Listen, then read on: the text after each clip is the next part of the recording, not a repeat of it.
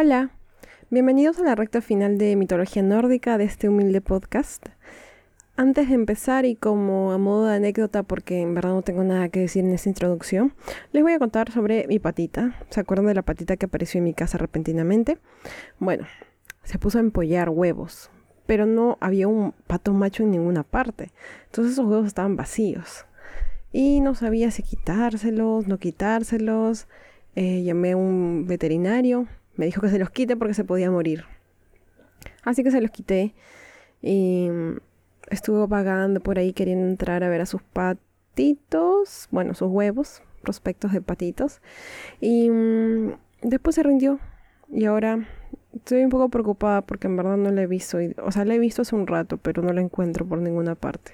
Y como mi casa es grandota, tengo miedo de que, no sé.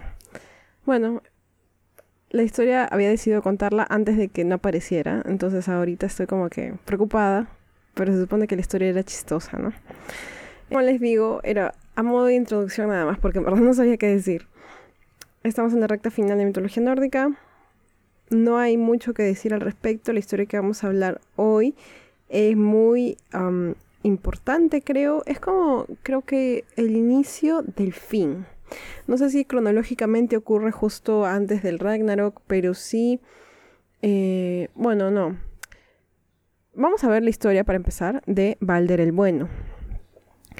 Ahora, así como por ejemplo en, el episodio anterior vimos que Fenrir está atado em, con esta cadena y que seguirá así hasta el fin de los tiempos, hasta que ocurra el Ragnarok.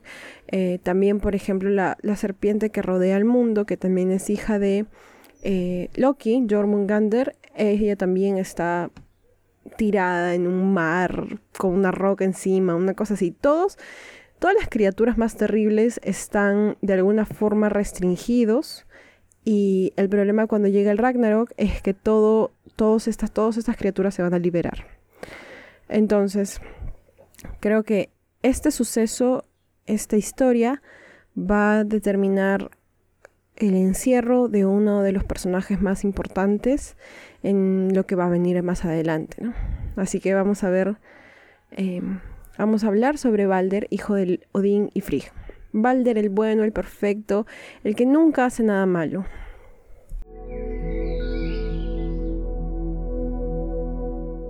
Como les dije, Balder va a ser hijo de Odín y Frigg y va a ser descrito como el favorito de toda la naturaleza, dioses y hombres. Todos lo amaban, era el más bueno, el más amable, el mejor dios, el que merecía todos los halagos existentes. Se decía que era resplandeciente, que sus rasgos eran perfectos, que aparte de muy bueno y amable y todas esas cosas, era hermoso físicamente. Su cabello era tan brillante y blanco que la planta más blanca de todas era llamada cabellera de Balder. Esto es Baldersbra. La planta se llama así, es decir. No hay cosa mala que se diga de él, por si no quedó claro, y es que todos los superlativos le pertenecen. El más bueno, el más sabio, el más elocuente, todos lo amaban, ya quedó claro. Su hogar era la morada llamada Breidablik, que significaba el vasto esplendor, donde se decía que nada que esté sucio o nada que no sea puro podía ingresar. La vieja Eda habla de esto de la siguiente forma. Breidablik es la séptima morada donde Balder construyó él solo un palacio. En este país, donde existen, que yo sepa, menos crímenes. Esta historia, sin embargo, no va a ser así de bonita siempre. Un día, Balder va a empezar a tener sueños muy perturbadores. Noche tras noche, soñaba cosas extrañas que le daban a entender que su vida estaba en peligro. Esto lo atormentaba y su vida cambió drásticamente por ello. Al enterarse de esto, los dioses se reunieron para tratar de entender lo que ocurría y para encontrarle una solución. La vieja Eda narra esto de la siguiente forma. Los dioses estaban todos reunidos para deliberar y las diosas estaban todas conferenciando y preguntaron a los poderosos dioses por qué Balder tenía sueños opresores. Para ese dios, el sueño era muy penoso los sueños felices parecían haberle abandonado. Preguntaron a los gigantes, sabios profetas del porvenir, si esto no podía predecir calamidades. Las respuestas dijeron que el pariente de Uller estaba destinado a la muerte. Él, el más querido de todos.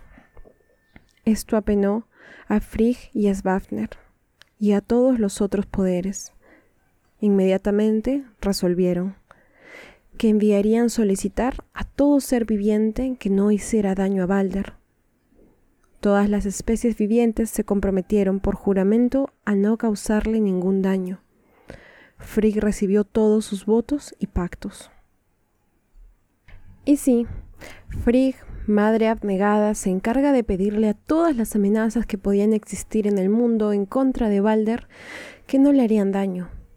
Así, logra que Balder esté protegido del fuego, del agua, del hierro, de cualquier tipo de metal, piedras, tierra, árboles, cualquier enfermedad, cualquier animal, cualquier pájaro, serpiente y cualquier tipo de veneno, pues todos ellos habían jurado no herir jamás a Balder.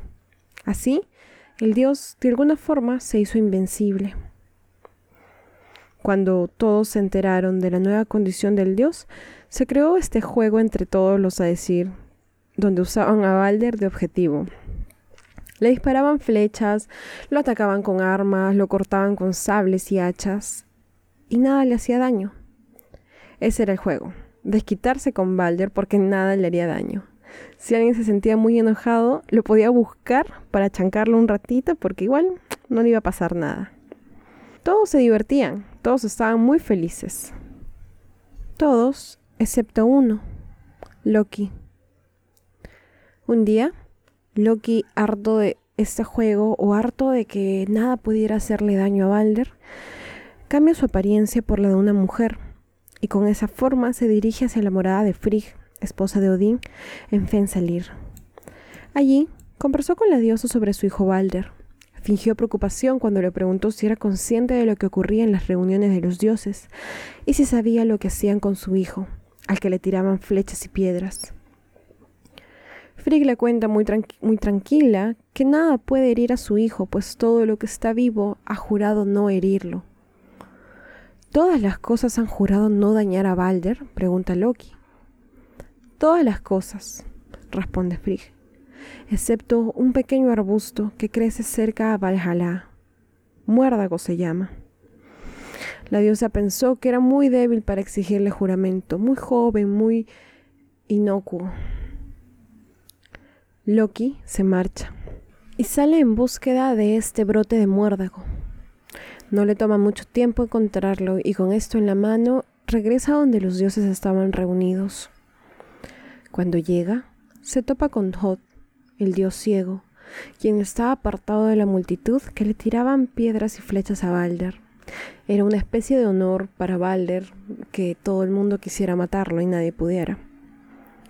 Le pregunté con curiosidad por qué no participaba del evento, por qué no atacaba a Balder si nada puede herirlo, por qué no lo honraba a su propio hermano.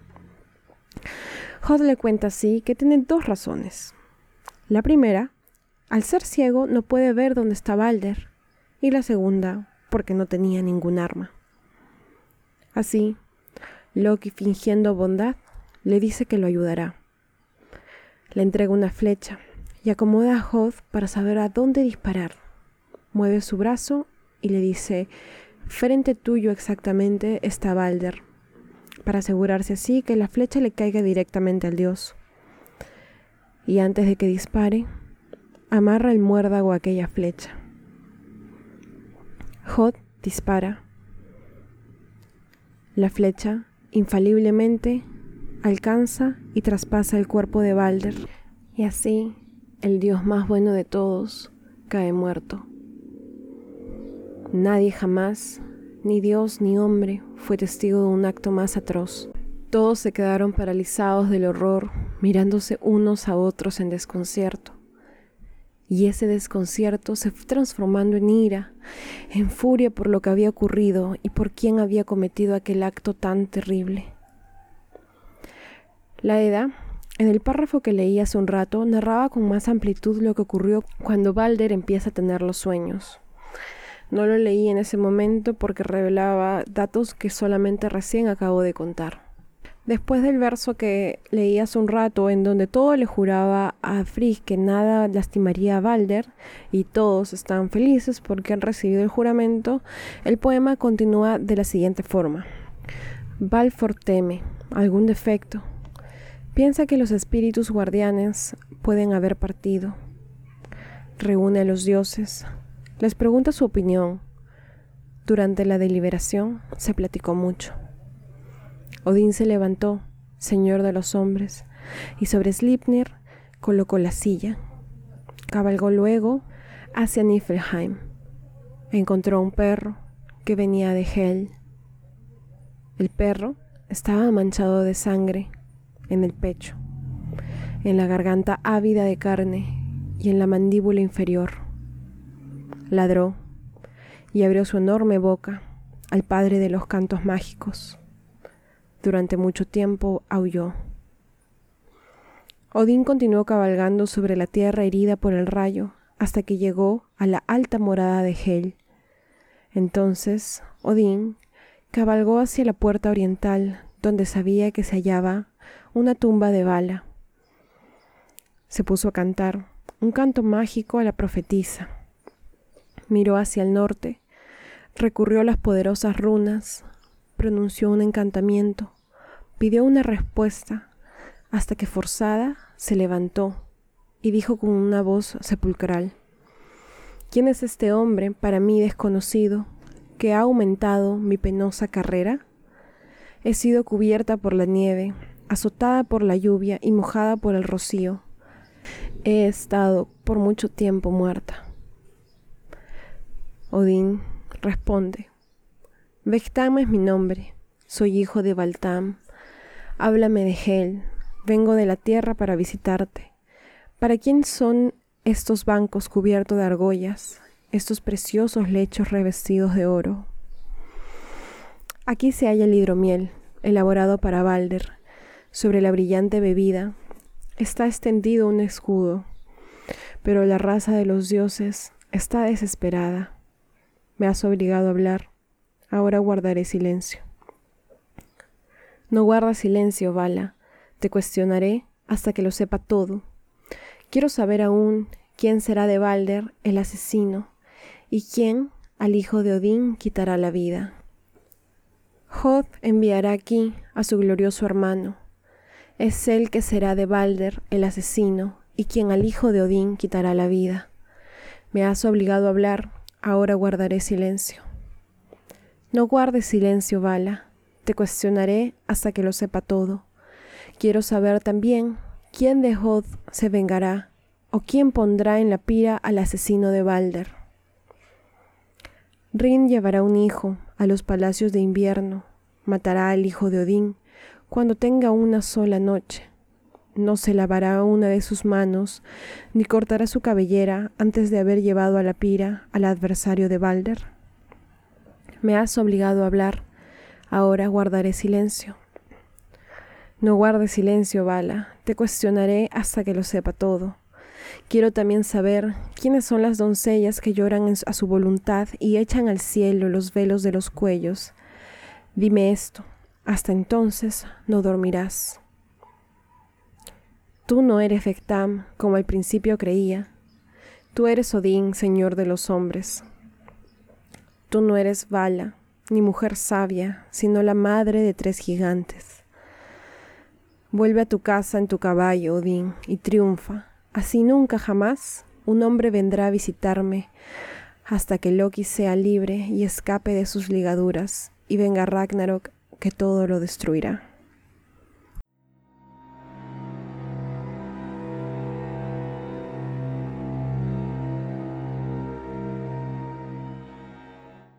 Balder ha muerto y los dioses lloran desconsolados.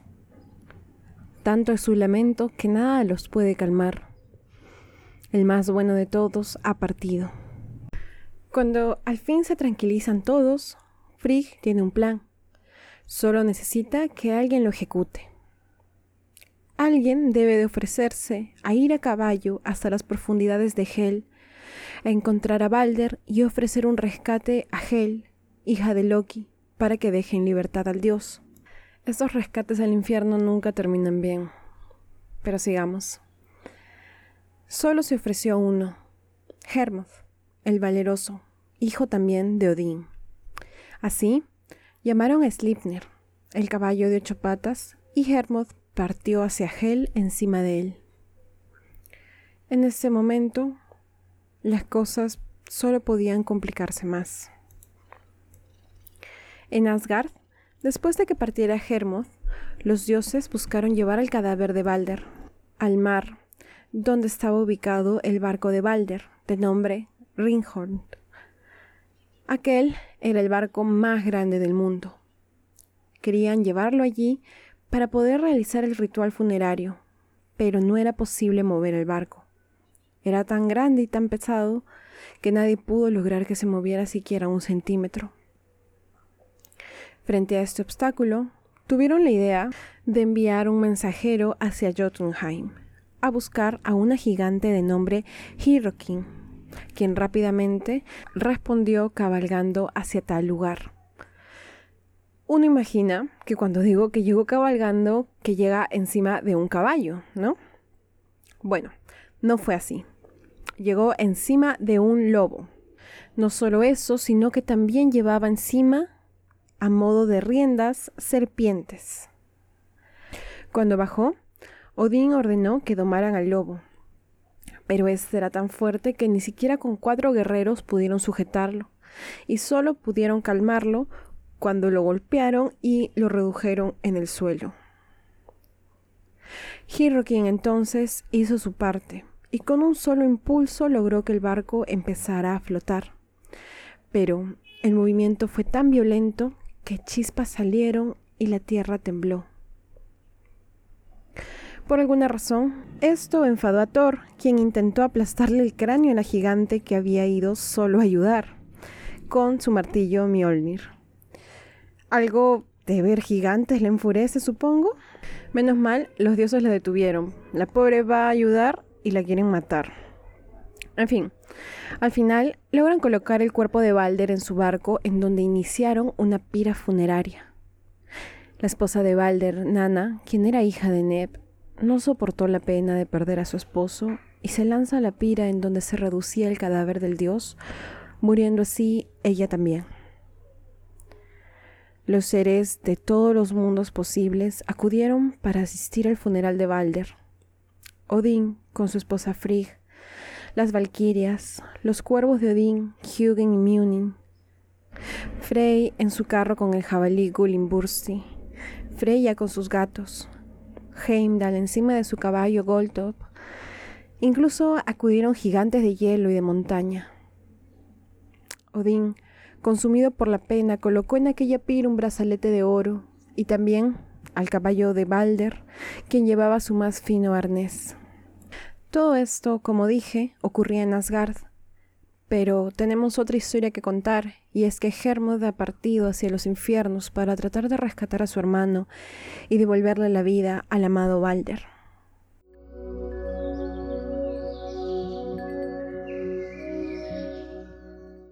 Durante nueve días y tantas otras noches, cabalgó por lugares sombríos, valles oscuros y profundos, tan oscuros que no podía distinguir nada.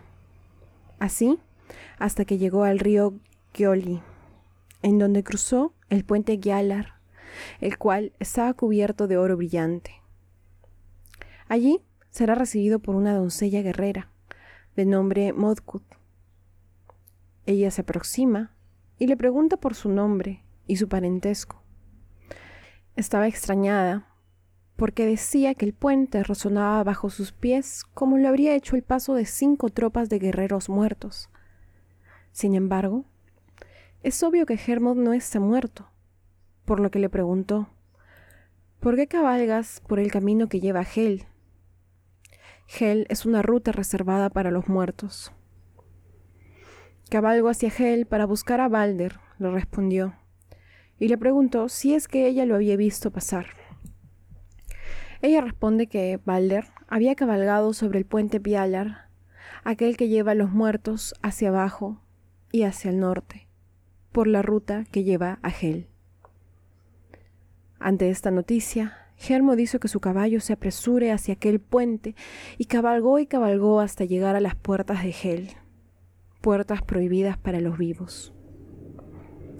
Entonces se bajó de su caballo, ajustó las cintas y se volvió a subir, preparándose para ir así a toda velocidad sin que nada lo pueda detener. El caballo logró atravesar la puerta en su galope desenfrenado, sin siquiera tocarla, y así Hermod cabalgó hasta el palacio y logró ingresar a él. Dentro encontró a su hermano, Balder, sentado en el asiento más distinguido de la sala.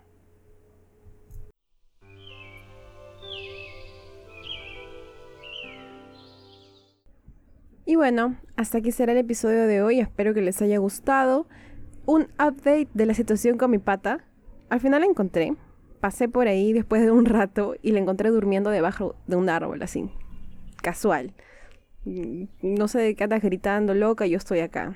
Así que mi patita está bien, por si acaso. Ahora imagínense que conté la historia del inicio con más alegría. Eh, espero que les haya gustado este episodio. Eh, todavía hay un montón de que contar sobre esta, este, solo esta historia el desenlace, qué pasa con aquel que mata a Balder, todo eso. Saben que me pueden seguir en Twitter y en Instagram en que los dioses que y me hace feliz cuando me escriben y cuando me comentan y cualquier cosa. Muchísimas gracias como siempre y nos vemos la próxima semana.